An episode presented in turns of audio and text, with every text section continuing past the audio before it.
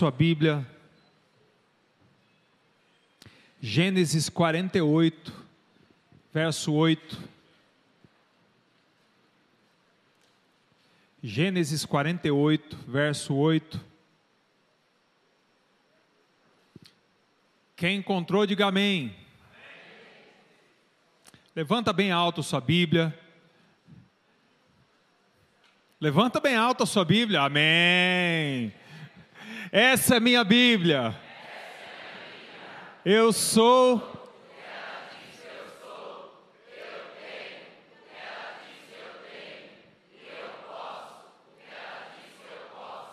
Abrirei meu coração e nunca mais serei o mesmo. Amém. Gênesis 48, de 8 a 20. Quando Israel viu os filhos de José, perguntou: Quem são estes? Respondeu José a seu pai: São os filhos que Deus me deu aqui. Então Israel disse: Traga-os aqui para que eu os abençoe. Os olhos de Israel já estavam enfraquecidos por causa da idade avançada, e ele mal podia enxergar. Por isso José levou seus filhos para perto dele, e seu pai os beijou e os abraçou. Israel disse a José: Nunca pensei que veria sua face novamente, e agora Deus me concede ver também os seus filhos. Em seguida, José os tirou do colo de Israel e curvou-se, rosto em terra. E José tomou os dois, Efraim à sua direita, perto da mão esquerda de Israel, e Manassés à sua esquerda, perto da mão direita de Israel, e os aproximou dele.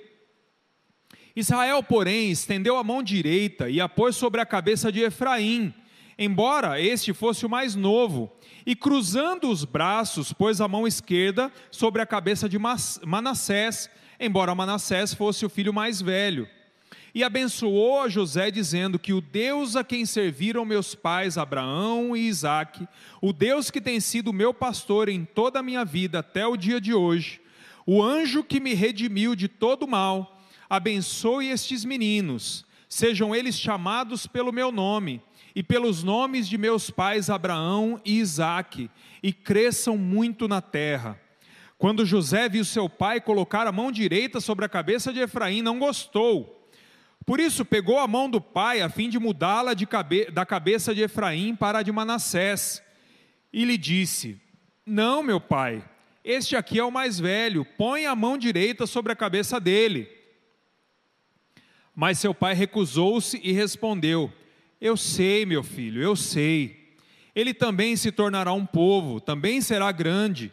Apesar disso, seu irmão mais novo será maior do que ele e seus descendentes se tornarão muitos povos. Assim, Jacó os abençoou naquele dia, dizendo: O povo de Israel usará os seus nomes para abençoar uns aos outros. Que Deus faça a vocês como fez a Efraim e a Manassés, e colocou Efraim à frente de Manassés. Vamos orar? Querido Deus, nós desejamos, Senhor, a tua voz Pai, como a tua voz, Senhor, é preciosa, Senhor, para nós, ó Deus. E nós abrimos nosso coração nessa noite. Te pedimos, ó Deus, que o teu Espírito, Senhor, tire da frente todo o impedimento, Senhor, tudo que atrapalhe, Senhor, a tua voz de chegar até o nosso coração, Pai. Deus, que essa palavra possa falar bem alto a nós, ó Deus que o Senhor nos transforme nessa noite e que o Senhor nos ensine a ver a tua bênção da maneira como tu queres, ó Deus. Em nome de Jesus. Amém. Querido, uma coisa que Deus colocou no meu coração hoje, e eu falei aqui de manhã para a igreja também, isso não tem relação direta com a palavra, mas é uma coisa que Deus colocou no meu coração e Ele sabe para quem é né? Ah, querido, Deus não se cansa de você, amém? Deus não se cansa de você. Pode ser que você tenha chegado aqui dizendo assim: eu já fui e voltei tantas vezes, que eu acho que Deus está cansado de mim. Eu acho que Deus não me aceita mais. Mas, querido, o amor dele, o amor dele, faz com que ele não se canse de você. Ele quer você bem perto dele, de uma vez por todas. Amém? Amém. Agora sim, vamos à palavra. O Deus que quebra padrões. Esse é o tema da nossa palavra hoje. Repita comigo: Deus que quebra padrões. Você já teve a impressão de que Deus é do contra? Já? Você já se sentiu assim? Você já imaginou, puxa, por que é tão óbvio que Deus faça isso? Ah, às vezes tem alguma coisa que a gente clama, clama, pede para Deus, e a coisa mais óbvia é que Deus fizesse de um determinado jeito. Você não enxerga outra maneira de Deus fazer. Você ora, clama e espera que Deus de fato faça daquele jeito. Mas aí aconteceu de Deus fazer de uma maneira completamente diferente, ou Deus nem fazer. E, e aí parece, a impressão que dá no nosso coração, parece que Deus luta contra aquilo que é óbvio. Parece que as coisas que a gente acha mais fácil para Deus fazer, Ele quer fazer diferente só para mostrar que Ele é Deus. Com toda certeza, o nosso Deus não é óbvio. Nosso Deus é um Deus que quebra padrões. E, querido, falar sobre um Deus que quebra padrões, para mim é um desafio muito grande. Porque quem me conhece sabe que eu sou uma pessoa de padrões. Eu sou extremamente metódico, está aqui minha esposa, né, meu amor? Ah, e, e, aliás, isso é um mistério, gente. Eu acho que é por isso que Deus levou a gente para falar para casais porque pensa, pensa em duas pessoas diferentes nesse aspecto. Minha esposa é extremamente prática eu sou extremamente metódico. Eu costumo dizer que se eu chegar em casa, colocar minha carteira em outro, outro lugar, no outro dia eu saio sem a carteira. Tem que ser tudo no lugar, a chave, o, o óculos, o relógio. Em casa, em casa é sempre assim. Minha esposa, você viu meu óculos? Você viu meu relógio? Ah, não, hoje aconteceu isso, né? Ontem. Eu tenho certeza que eu deixei meu celular aqui, mas não está aqui. Isso comigo nunca acontece, porque eu sou extremamente metódico. E quebrar padrões, para mim, é um grande desafio. Então, ah, quando Deus começou a falar comigo nessa palavra, a primeira oração que eu fiz foi: Deus, tem misericórdia de mim. Tem misericórdia de mim, porque entender que o Senhor pode fazer algo diferente daquilo que eu acho que é óbvio, para mim não é tão fácil. Para mim é um grande desafio. E eu disse para Deus: Deus, mas eu resolvo crer que o Senhor pode fazer de uma maneira poderosamente surpreendente. Um dia desses eu estava orando por uma questão que eu estava muito aflito. Ah, muito incomodado, e, e, e, aí eu levantei de madrugada, fui orar, e, e dobrei meus joelhos e comecei a orar e, pedir por aquela questão, e clamar por aquela questão, e sem perceber eu fui dando meio que o caminho das pedras para Deus, né?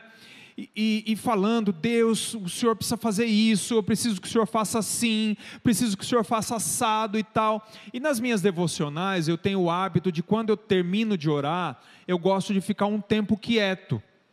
E eu peço para Deus: Deus, me dá sensibilidade para ouvir o que o Senhor vai falar para mim.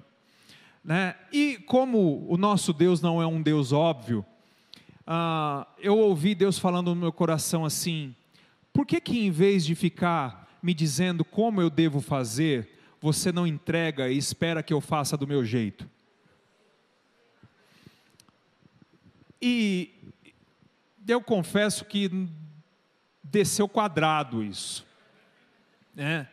Desceu quadrado, porque Eu sei que parece que é um consolo quando Deus olha para você e diz assim: Filho, eu vou fazer, mas eu vou fazer do meu jeito.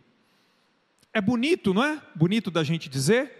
Não é bonito da gente falar assim: Deus falou que vai fazer do jeito dele? É bonito? Mas é fácil de aguentar isso? Não é fácil. E por que, que não é fácil? Porque parece que quando Deus diz que vai fazer do jeito dele, eu acho que 300% das vezes o jeito que ele vai fazer é completamente oposto ao jeito que nós faríamos, e não é nem no nosso tempo e nem da nossa maneira. E isso nos leva a ter que depender de Deus. E esse muitas vezes é um desafio, especialmente para a gente quando a gente gosta de resolver tudo, quando a gente é muito prático, quando a gente quer tomar a frente, a gente parece que a gente quer entrar, avançar sob o campo da soberania de Deus, e a gente quer que Deus faça do, da nossa maneira, do nosso jeito. Aceitar que Deus vai fazer do jeito dele significa abrir mão de qualquer possibilidade de que Deus faça aquilo que a gente imaginou, parece. Não é? E isso é incômodo. É bonito de dizer, mas é incômodo. A gente vai aprender, vai precisar aprender a depender de Deus quando ele diz que vai fazer do jeito dele. A gente vai precisar aprender a ficar quietinho no nosso canto e esperar e crer que Deus vai fazer do jeito dele, da maneira dele, e essa maneira vai ser tremenda, vai ser muito melhor, muito maior do que a gente imaginaria. Nesse texto que nós lemos, José fica sabendo que seu pai Jacó estava doente. Aqui nesse texto, Jacó é chamado de Israel, porque você se lembra da história, quando ele luta com o anjo, ele não deixa o anjo embora, senão abençoar ele, e o anjo fere a coxa dele e muda o nome dele de Jacó para Israel, ok? Então, por isso que nesse texto Jacó está sendo chamado de Israel, e desse nome veio o nome do povo de Israel, amém? E e aí ele estava doente, estava no final da sua vida. O, te, o capítulo anterior diz que Jacó viveu 147 anos. E nessa história, que provavelmente ele já estava perto dessa idade, porque ele estava perto de morrer. Ah, e, e aí ele estava quase cego, né? E José fica sabendo. E quando José fica sabendo, José pega os seus filhos que ele teve uh, no Egito e vai visitar Jacó. Quando uh, ele, ele chega, uh, Israel fica feliz, ou Jacó fica feliz, e ele diz: Deus é muito bondoso comigo. Eu nem sonhava ver o teu rosto antes de morrer, e além do teu rosto hoje, eu estou vendo também os filhos que Deus te deu aqui na terra do Egito. E só para que vocês entendam, uh, Jacó, ele toma para si, ele adota para si os dois filhos de José. E no futuro, esses dois filhos, que eram filhos de José, se tornam ah, uma das doze tribos de Israel, ah, duas das doze tribos de Israel, Manassés e Efraim. Eles não são filhos diretos de Jacó, de Israel, eles são filhos, na verdade, de José, mas eles são adotados por Israel, adotados por Jacó, e a partir desse momento eles passam a, a fazer parte então da bênção e da herança que, que Israel teria como detentor, como possuidor da terra prometida. E quando a terra foi dividida, foi dividida também para eles. E nessa ocasião, vai acontecer uma situação muito estranha, muito. Ah, muito de quebra de padrões mesmo. Por quê? Porque ah, quando Jacó vai abençoar os filhos de José, ele quebra o protocolo de que a mão direita deveria ter sido colocada, deveria ser colocada na cabeça do filho mais velho. Porque na tradição deles, na mão direita estava a bênção maior, e a bênção maior deveria ir para o primogênito. E naquele momento, ele quebra esse protocolo e inverte as mãos, e ele cruza as mãos. para abençoar. Então, ao invés de colocar a mão direita na cabeça de Manassés, ele coloca na cabeça de Efraim. Ah, e, a, e a mão esquerda ele coloca então na cabeça do mais novo. Essa não era a primeira vez que, não é a primeira vez na Bíblia que o filho mais velho recebe a bênção do mais novo e o mais novo recebe a bênção do mais velho. Você pode olhar, por exemplo, Caim e Abel. Você pode olhar Isaac e Ismael. E, e tantos outros, e o próprio Jacó. Não é? Então, esse protocolo não estava sendo quebrado pela primeira vez, ou pelo menos ah, não do ponto de vista da, da, da, do endereço da bênção. Não era a primeira vez que isso estava acontecendo. É claro que essa é a primeira vez que a gente vê a bênção acontecer ao mesmo tempo, aos dois filhos, e, e, e essa bênção ser cruzada. Essa, essa, isso sim é a primeira vez. Isso mostra que o nosso Deus não se detém por costumes, nosso Deus não se detém por padrões, ele não se detém por uma cartilha, porque acima de qualquer coisa, ele é um Deus abençoador e abençoa quem Ele quer e da maneira que Ele quer, na ordem que Ele quer e do jeito que Ele quer fazer. E por mais que a gente ache que Deus possa ser colocado dentro de um padrão, e por mais que a gente ache que a gente conhece, conhece a Deus, e muitas vezes a gente faz assim, né? Nós temos um testemunho de que Deus agiu de uma determinada maneira na nossa vida, num determinado momento da nossa vida, e aí lá na frente a gente vive de novo uma situação assim, e a gente acha que Deus tem que fazer exatamente do mesmo jeito que fez. E Deus não se detém nesses padrões. O Salmo 115, verso 3, diz que Deus faz aquilo que lhe apraz. Então ele não cabe nos nossos padrões, ele não cabe nos nossos modelos, ele não cabe nas nossas tradições. E aí você vê nessa história aqui, de um lado, Deus querendo derramar uma bênção específica, naquele momento, de uma determinada maneira, e do outro lado, através da vida de Jacó, Jacó tinha entendido já que Deus queria fazer aquilo fora dos padrões, mas José não tinha entendido ainda, e José ficava puxando a rédea e dizendo: Não, peraí, não é assim, não é assim que a coisa deve acontecer, é diferente. E, e eu vejo a gente nessa batalha também, sabe? Quantas vezes de um lado Deus não está fazendo algo tremendo que a gente não imagina, nem na nossa mais profunda sabedoria, que Deus vai fazer daquela maneira, e, e, e Deus está fazendo de uma maneira completamente diferente, e a gente fica tentando na mesma cartilha, tentando colocar Deus num mesmo padrão, dizendo: Deus, é assim que o Senhor tem que fazer, é, é assim que eu gostaria que o Senhor fizesse, é assim que eu quero que o Senhor faça. Outro dia eu ouvi um, um pastor dando um exemplo de que um, um irmão da igreja dele ah, foi orar e naquela oração ele colocou Deus no canto da parede. E eu falei, gente, como a gente é ingênuo, né?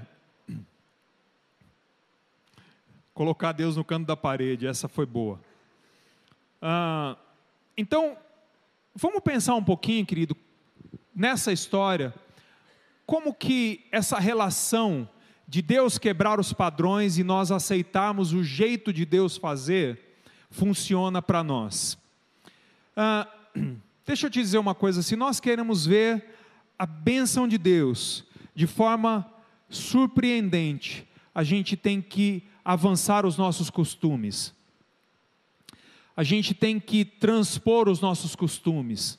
A gente tem que quebrar, abrir mão dos nossos costumes. Aqueles padrões que nós estamos acostumados, nós precisamos abrir mão. Senão, nós corremos o risco de ficar comparando a bênção, né? Porque Deus fez dessa maneira na vida do irmão e eu espero que Deus vai fazer do mesmo jeito né? A gente não compara, a gente ouve um testemunho e espera que Deus cumpra em nós exatamente cabalmente daquele jeito que fez. Mas muitas vezes Deus quer quebrar o padrão e nos abençoar de maneira muito específica. E a história e o processo da bênção de Deus, na grande maioria das vezes, vai ser muito diferente para mim, para você, para ele, para ela, para o Daniel, para todos nós. Você pode até estar clamando pela mesma bênção, mas o processo de Deus fazer não significa que existe um padrão para Deus fazer. Nós somos seres de padrões. Nós somos seres que nos acostumamos. Nós somos pessoas que, que aprendemos e achamos que Deus tem que agir sempre daquele jeito. Mas para Deus não é assim. E quando a gente começa a fazer esse tipo de comparação, a gente muitas vezes se engana, achando até que nós estamos limitando a Deus. Mas na verdade nós não temos como limitar a Deus, o que nós estamos, na verdade, é limitando a nossa própria fé, porque nós deixamos de crer que Deus vai além. Nós deixamos de crer que Deus tem poder para fazer completamente diferente e completamente maior do que a gente imagina. Entende? Então a limitação aqui não é de Deus, porque nós não conseguimos colocar Deus numa caixa. A limitação é nossa. Quando nós não permitimos que Deus quebre o nosso coração, quebre o nosso jeito e faça as coisas do jeito dele, da maneira dele. Então, às vezes a gente até corre o risco de recusar aquilo que está fazendo por achar que Deus tem que fazer de um, de um determinado jeito. Aquilo que Deus está fazendo por achar que Ele tem que fazer de um determinado jeito né? A gente olha e fala assim: não, isso não é de Deus, não. Não porque não seja de Deus ou porque seja ruim, mas porque é diferente do jeito que você imagina que Deus deveria fazer. Deus não está aqui para fazer cumprir o seu plano do nosso jeito. Nós é que estamos aqui para que Ele cumpra em nós o plano dele, do jeito dele, da maneira dele, e no tempo dele. A gente precisa parar de tentar encaixar Deus nos nossos padrões. Eu acho engraçado que José, como é que ele faz? Ele, depois de chegar e as, as boas-vindas foram dadas ali por Jacó, ele, na hora que ele vai colocar os filhos para Jacó abençoar, o que, que ele faz? Ele pega o mais velho e coloca sua, no seu lado esquerdo, porque o, o texto diz antes do versículo 8 que quando José chega, Jacó se esforça, reúne as suas forças para se assentar na cama. Então você imagina, Jacó está sentado, e aí José vai aproximar os filhos dele para que eles recebam a bênção. Então, o que, que José faz? Ele coloca ah, Manassés, que é o mais velho, do seu lado esquerdo, que estava do lado direito da mão de Jacó, de Israel, e Efraim do seu lado direito, que estava à esquerda. Ah, o que, que eu aprendo com isso? Às vezes, querido, de maneira muito enganada, de maneira muito errada, a gente acha que a gente pode facilitar as coisas para Deus. José queria dar uma facilitadinha ele queria que fosse feito daquele jeito, ele já tinha todo um padrão pré-estabelecido uh, na cabeça dele. Às vezes a gente tenta facilitar as coisas para Deus, era isso que eu estava tentando fazer naquela oração que eu falei aqui no começo a gente tenta dar o caminho das pedras, a gente de, tenta dar o rumo para que Deus faça daquele jeito que a gente imagina, mas o que a gente precisa aprender é a confiar num Deus que faz da melhor maneira que jamais nós poderíamos imaginar. Ah, nós alimentamos conceitos na nossa cabeça, formulamos projetos, planejamos, escrevemos, fazemos tudo, e depois nós chegamos lá e apresentamos para Deus só para que Ele assine embaixo. Isso é querer facilitar as coisas para Deus. Isso não é depender de Deus. Isso é querer facilitar as coisas para Deus. A gente tem o costume de dizer assim: ah, bom, Deus faz a parte dele, mas eu tenho que fazer a minha. Não é assim? A gente fala tanto, faça a tua parte que eu te ajudarei. Ah, às vezes a gente acha que isso é um versículo bíblico. Uh, mas o fato, gente, é que muitas vezes, com a desculpa de que nós estamos fazendo a nossa parte, nós estamos querendo invadir a soberania de Deus. Entende? Nós estamos abrindo mão da grande vantagem e do grande privilégio que é depender de um Deus que é soberano e sabe o que faz. E que não precisa de uma forcinha, não precisa de uma ajudinha para ele saber o que ele tem que fazer. Nós, querido, nem na nossa nosso maior lampejo de inteligência e de sabedoria, nem se a gente for muito sábio, muito inteligente, a gente não teria condição, nem de longe, de ajudar a Deus num processo que Ele precisa fazer na nossa vida.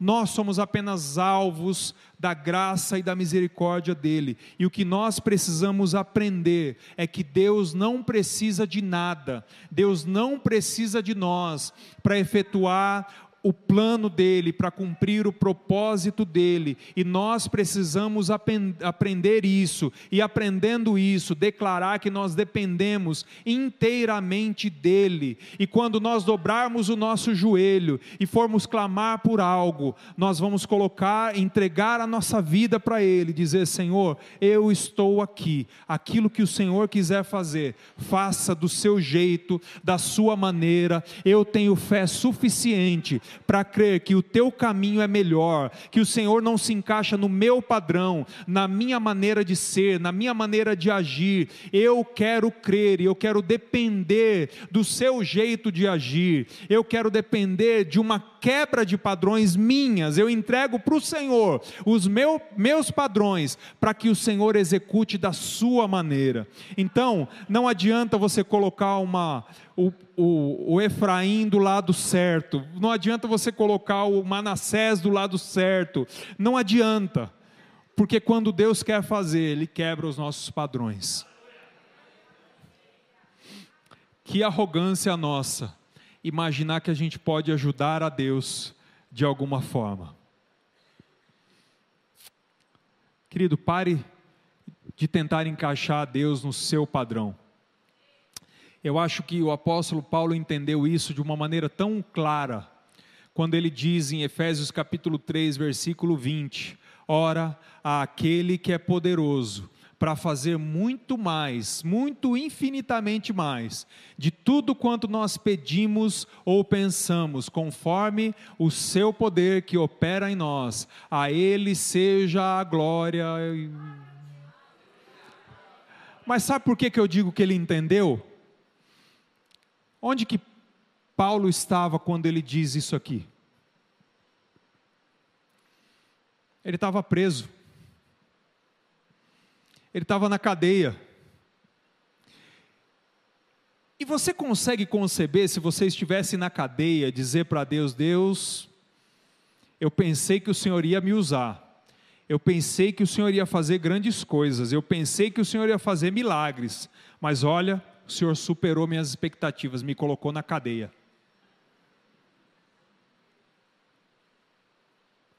Porque esse é o jeito dele, às vezes o jeito dele quebra os nossos padrões, essa é a forma dele agir. Paulo entendeu isso, nós precisamos entender isso. Uma outra coisa que eu preciso que você entenda, querido, porque para mim também é difícil entender isso, nós precisamos então entender é que é muito melhor corrigir o nosso modo de ver o agir de Deus do que tentar ficar dedicando a nossa vida para mudar o agir de Deus. Entende? Eu preciso olhar para os grandes projetos que Deus tem na minha vida e dizer: Deus, eu não entendo, eu não sei como é que isso vai dar em alguma coisa, eu não sei qual vai ser o resultado disso, nem com muita fé no coração eu acredito que isso vai dar em alguma coisa, mas eu resolvo crer que o seu caminho é o melhor.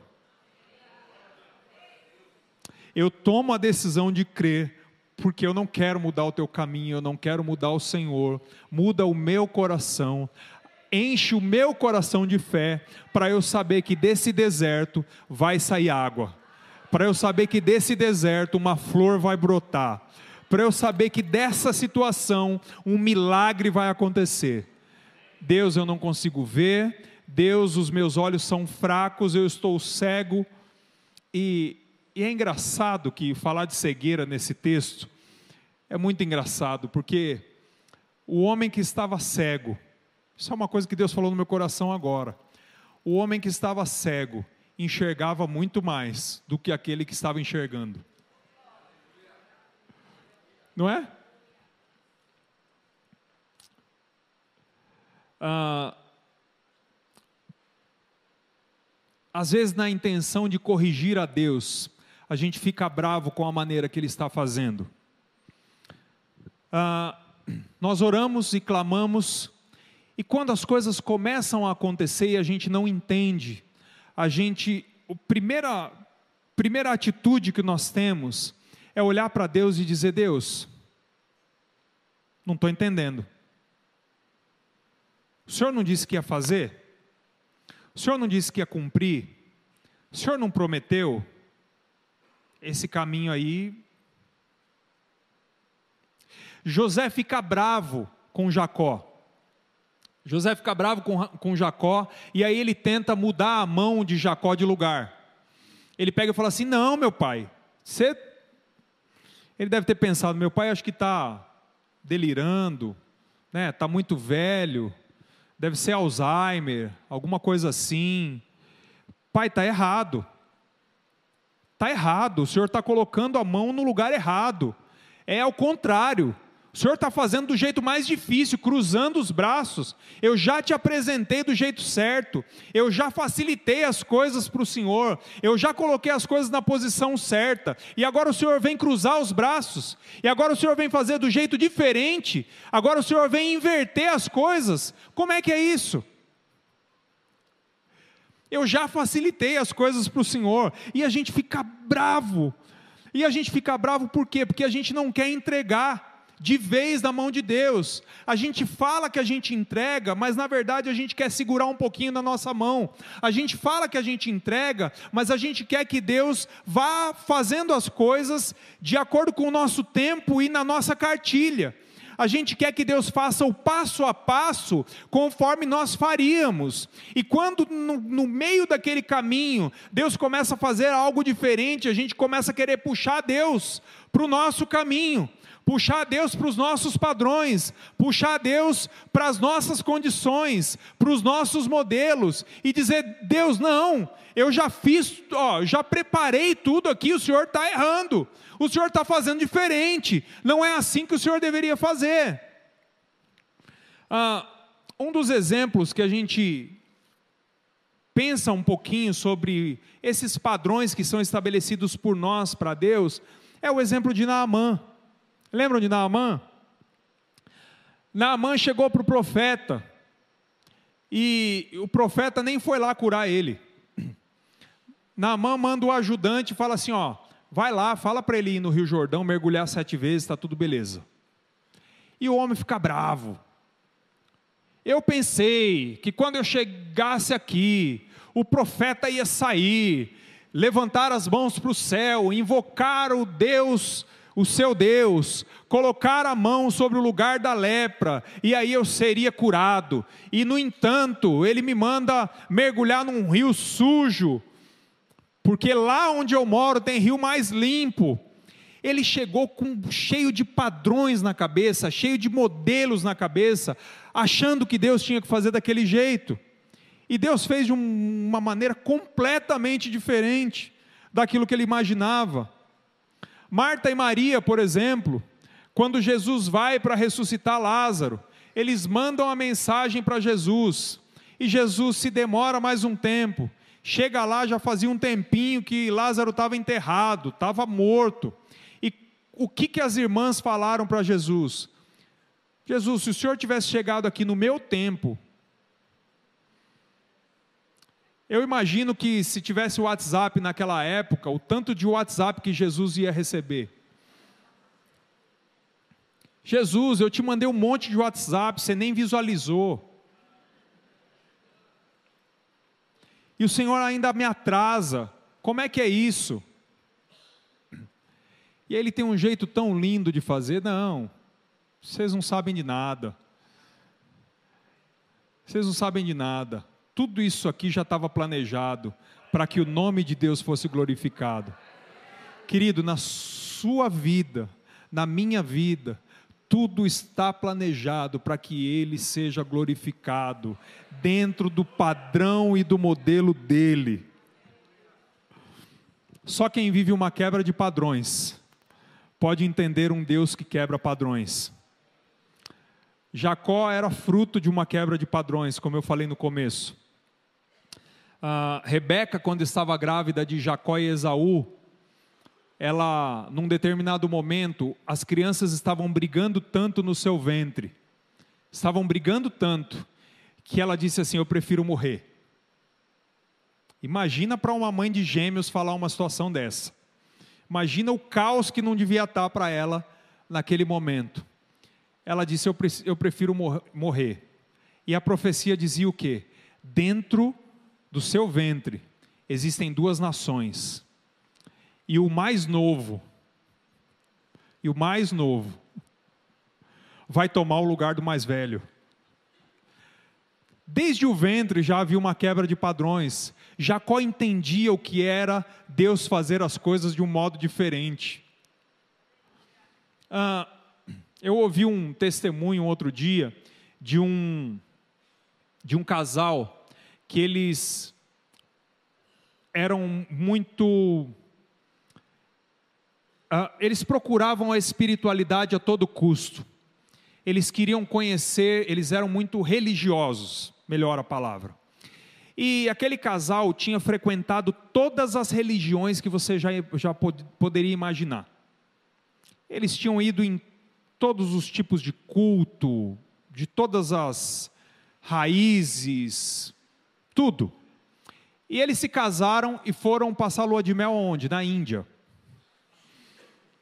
Para que eles tivessem uma experiência transcendental.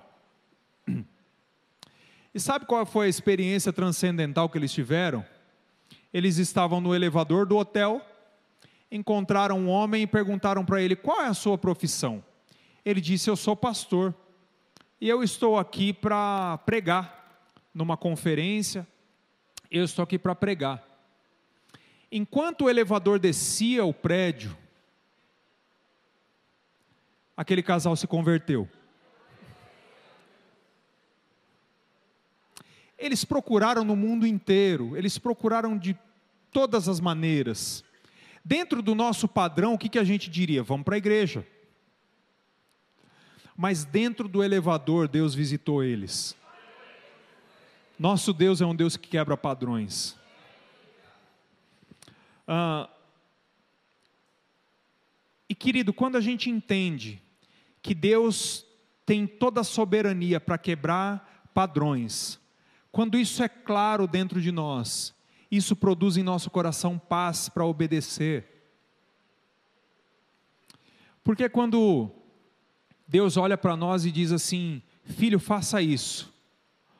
Nós vamos lá e fazemos, nós temos paz para fazer, porque por mais que pareça absurdo, nós entendemos que Ele tem soberania e poder para fazer. A gente tem paz no coração a gente tem paz para obedecer, a gente tem paz para viver os milagres de Deus, que vêm não de lugares comuns, não do, daquilo que a gente conhece, mas daquilo que a gente nem imagina que vai acontecer. Deus pode suscitar milagres e o nosso coração ter paz para desfrutar desses milagres. Mas o mais lindo de tudo isso é que enquanto a gente se esforça para que tudo aconteça do nosso jeito, conforme os nossos padrões, Deus vem e começa a mostrar a sua misericórdia inverte tudo. Inverte as mãos. E dói.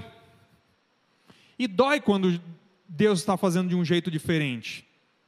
Dói porque fere o nosso ego. Dói porque quebra de padrões não é fácil. A quebra de padrões que Jacó viveu não foi fácil. Foram anos como usurpador, foram anos fugindo da morte. Eh, eu sei que a gente costuma olhar Jacó como vilão da história, né?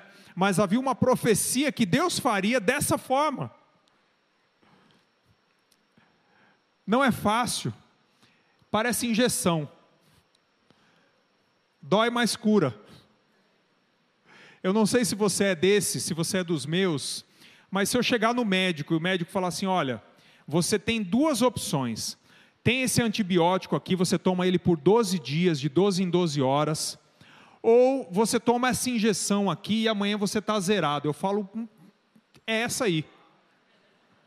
Mas eu conheço gente que não espera nem ele fechar a boca. Pode me dar aqui o remédio aqui, eu tomo os 12 dias, não tem problema. conheço gente que fugiu do hospital para não tomar injeção. Meu pai. Ah, coisa linda é quando Deus quebra as nossas certezas, querido quando Deus tira as nossas certezas, para que a gente entenda que o mais certo não é o que eu planejo, mas o que Ele faz, o que Ele está disposto a fazer. Nós precisamos aprender a confiar nos métodos de Deus. Ah, a gente sofre quando a gente fica defendendo essas tradições, sabe? Porque a gente perde a oportunidade de desfrutar de um Deus que está conduzindo a nossa vida, de um Deus que se preocupa com os detalhes da nossa vida. A gente perde essa oportunidade porque o nosso coração fica ansioso, fica aflito, fica desesperado. E como é gostoso nós podemos parar e dizer: Deus, eu não sei onde isso vai dar, mas eu sei que lá no final o Senhor tem alguma coisa para fazer.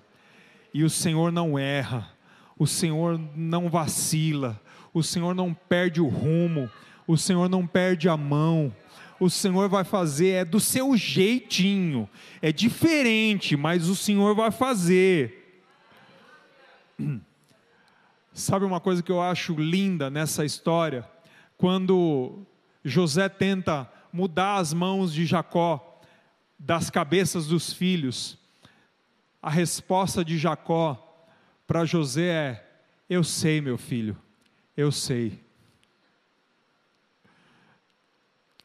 E, sabe, querido, toda vez que eu quiser mudar as mãos de Deus do lugar, eu quero ouvir a voz dele dizendo no meu coração bem alto: Eu sei, meu filho. Eu sei que o certo, o óbvio seria isso, mas eu sei o que eu estou fazendo como eu quero que o meu coração ouça isso. Talvez você precise ouvir isso a respeito dos seus questionamentos, a respeito do que Deus está fazendo. Sabe aquelas perguntas que você tem feito para Deus, como que duvidando que Ele vai fazer alguma coisa? Deus está te respondendo hoje. Eu sei, meu filho, eu sei. Eu sei o que é que eu estou fazendo. Agora, para terminar, uma coisa também que, que é tremenda nesse texto e que quebra os padrões, é mais uma coisa que quebra os padrões, e eu quero encerrar com isso. Normalmente, o pai abençoa o filho, e o filho se torna pai e abençoa o seu filho. Mas nessa história, Deus é tanto um Deus de quebra de padrões, que ele pula uma geração para abençoar os netos. Ele antecipa a bênção. A gente jamais imagina que uma bênção que a gente está correndo atrás, Deus pode antecipar, quebrando os padrões. Porque muitas vezes essa quebra de padrões também tem a ver com o tempo que Deus tem para fazer algumas coisas na nossa vida. Coisas que a gente acha que vão demorar anos para acontecer, gerações vão se suceder para que isso aconteça. Deus inverte o rumo das coisas e o fluxo natural, ou pelo menos o fluxo que a gente acha que é natural das bênçãos, vai se antecipar, vai se inverter e a bênção vai chegar, para nossa surpresa, muito antes do que a gente imagina. Você crê nisso, querido? Coloque-se de pé um pouquinho.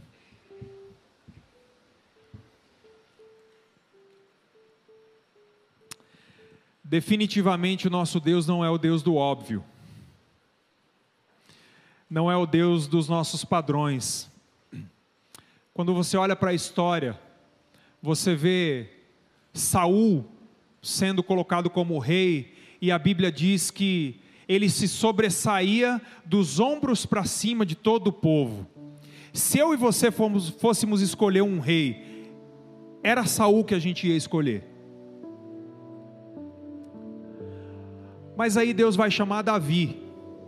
Que quando Samuel chega para ungir, Davi não foi a primeira, não foi a segunda, não foi a terceira, não foi a quarta, não foi a quinta, não foi a sexta, não foi a sétima opção, ele foi a oitava opção. Porque as nossas opções às vezes não valem de nada próprio Davi, 2 Samuel capítulo 5, vai lutar contra os filisteus. E ele pergunta para Deus assim: Senhor, eu devo subir contra os filisteus? E Deus diz para ele: Pode subir, eu já dei os filisteus na, na sua mão. E ele sobe e vence aquela batalha. E tem uma batalha contra os filisteus na sequência. E ele pergunta de novo: Deus, eu devo subir de novo contra os filisteus? E Deus quebra um padrão aqui. Deus diz assim: Você vai subir. Eu já dei eles na sua mão, mas agora vai ser de um modo diferente. Você vai dar a volta pelas amoreiras. E quando você ouvir o barulho na copa das árvores, vocês vão sair. E é dessa maneira que eu vou te dar a vitória dessa vez. A gente não pode se prender aos padrões, nem aos padrões que o próprio Deus agiu na nossa vida no passado, porque às vezes Ele quer fazer diferente. Jó, depois de tanto sofrimento, de perder a família, de perder tudo, chega diante de Deus e diz: Deus, eu bem sei que tudo podes e nenhum dos teus planos pode ser frustrado.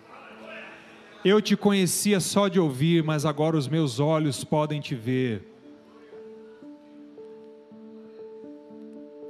Abacuque começa se queixando: Deus, como é que o Senhor pode permitir essa calamidade? Como é que o Senhor pode permitir tudo isso acontecer? E na hora que ele entende, ele faz uma oração. Ainda que a figueira não floresça, e não haja fruto na vide, e o produto da oliveira minta, e nos campos não haja mantimento, e as ovelhas sejam arrebatadas do curral, ainda assim, todavia eu me alegrarei no Deus da minha salvação, exultarei no Deus da minha salvação. Porque às vezes a calamidade vai trazer o plano dele. Senhor, tira do nosso coração todo o desejo de te encaixar nos nossos modelos. Essa é a minha oração hoje, querido. A necessidade que ele seja óbvio. Senhor, tira de nós.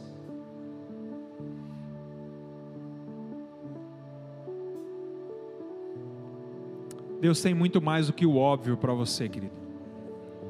Então, um apelo que eu quero te fazer. Deixa ele fazer do jeito dele. Deixa ele fazer do jeito dele. Amém. Feche seus olhos, por favor, querido. Se você tem vivido um conflito em que você não tem entendido o modo de Deus agir, e a grande tentação do seu coração é ficar bravo, é querer facilitar as coisas para Deus, é começar a colocar Deus, o Deus Todo-Poderoso, Criador do universo, dentro de meia dúzia de padrões. Você não está sozinho, eu também sou assim às vezes, nós todos somos assim. Mas nesse momento isso tem sido um conflito para você. Eu quero orar por você, querido. Quero que você coloque sua mão bem alto. Eu quero orar por você nessa noite. Amém. Aleluia. Amém. Querido Deus, em nome de Jesus, nós te louvamos, Senhor, pela tua palavra nessa noite. Te louvamos, Senhor, porque Deus, se o Senhor fosse agir nos nossos padrões, Senhor. Ah, se o Senhor fosse fazer da nossa forma, Senhor. O que seria de nós se o Senhor fosse fazer tudo da nossa forma? Mas nessa noite, Senhor, nós entregamos a Ti, Senhor, o domínio que já é Teu. Nós não queremos reter nada em nós, entregamos a Ti, Senhor, a soberania que já é Tua e declaramos nessa noite, Senhor, que nós queremos depender única e exclusivamente, Senhor, da maneira, do jeito, do tempo, da forma que o Senhor tem para agir na nossa vida, Senhor.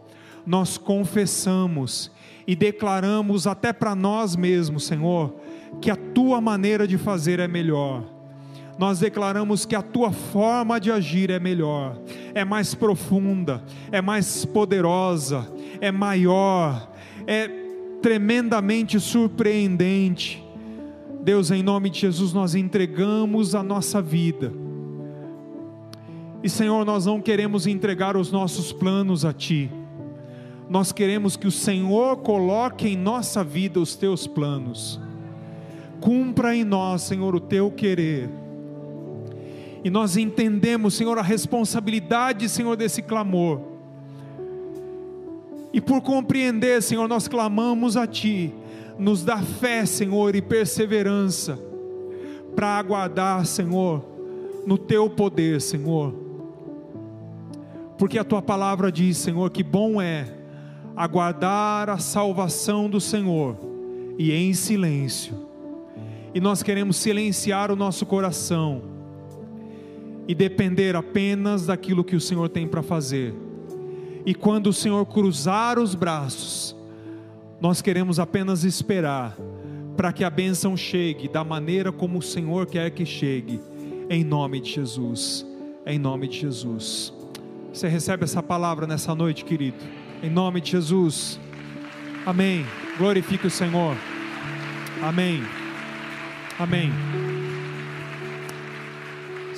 Olá, meu amigo, meu irmão, é, fico feliz de você ter assistido essa pregação. É uma bênção ter você no nosso canal. Queria lembrar você para participar e receber mais mensagens como essa, a fim de que o Google possa entregar para você as nossas mensagens. É só você se inscrever no nosso canal e ativar o sininho.